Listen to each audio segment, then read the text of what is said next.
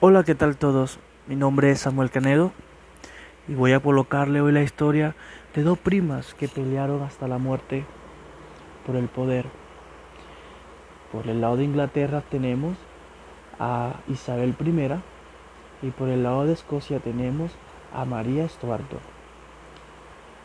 La reina Isabel I era hija de Enrique VIII, un hombre que fue famoso en su época por tener muchas esposas, de las cuales mandó a asesinar a dos. Pero eso la veremos, esa historia la contaremos en otro podcast. La cuestión es que el rey Enrique colocó, tuvo, tuvo tres hijos, legítimos obviamente, que fue el rey Enrique, eh, María, otra hija que tuvo con una de sus esposas, y Isabel. Eh, a Isabel, ella llegó a ser reina por accidente porque sus dos primeros hermanos fallecieron.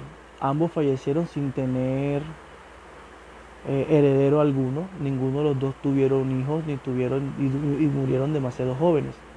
Ahí ella llegó al poder a ser la reina de Inglaterra.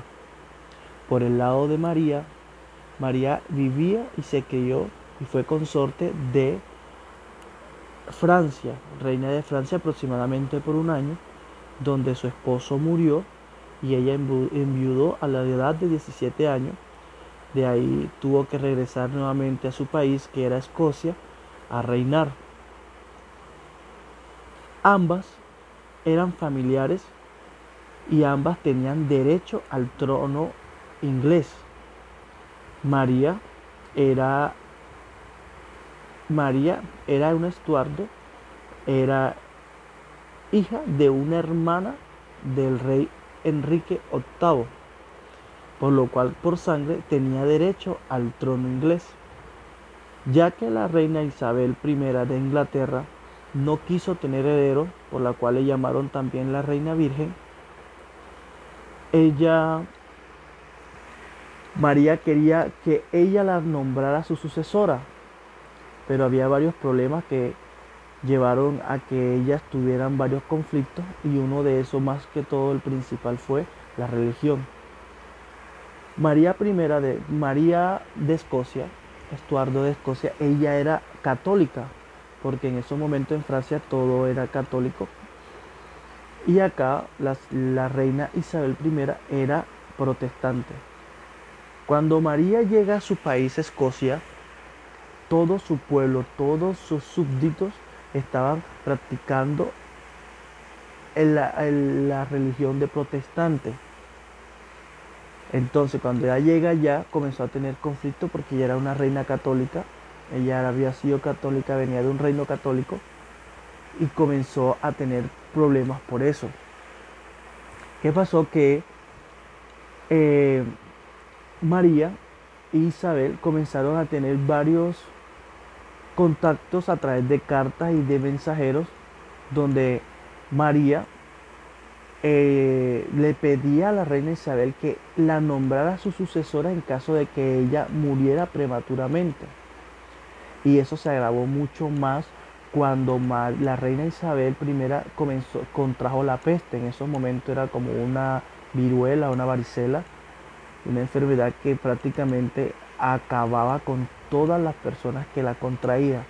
Milagrosamente en esa época Isabel eh, sobrevivió a la enfermedad, cosa que le causó muchos daños físicos en su cuerpo de todas las cicatrices que le quedaron. Pero eh, Isabel nunca quiso aceptarla ni nunca quiso colocarla como heredera por el motivo de que no quería tener conflicto con su pueblo, porque ella al momento de, su, de, nombrarla su sucesora, siendo una reina católica y todo su pueblo era protestante, iba a tener muchos conflictos internos, ya siendo ella ya la reina. Cuando cuando la reina Isabel, la reina Isabel decidió, decidió no nombrarla, María también tenía acá sus planes y ella decidió casarse con una persona inglés, se casó con una persona que era noble de Inglaterra.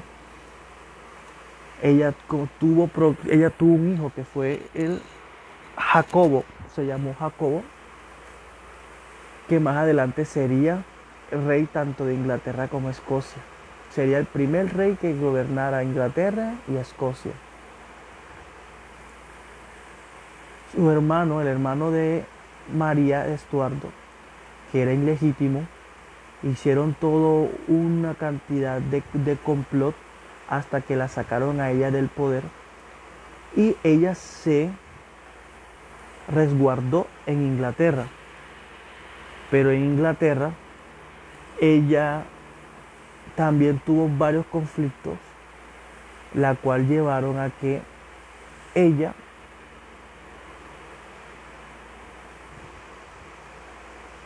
la cual llevaron a que ella la juzgaran como traidora, como que quería robarle el puesto a Isabel I.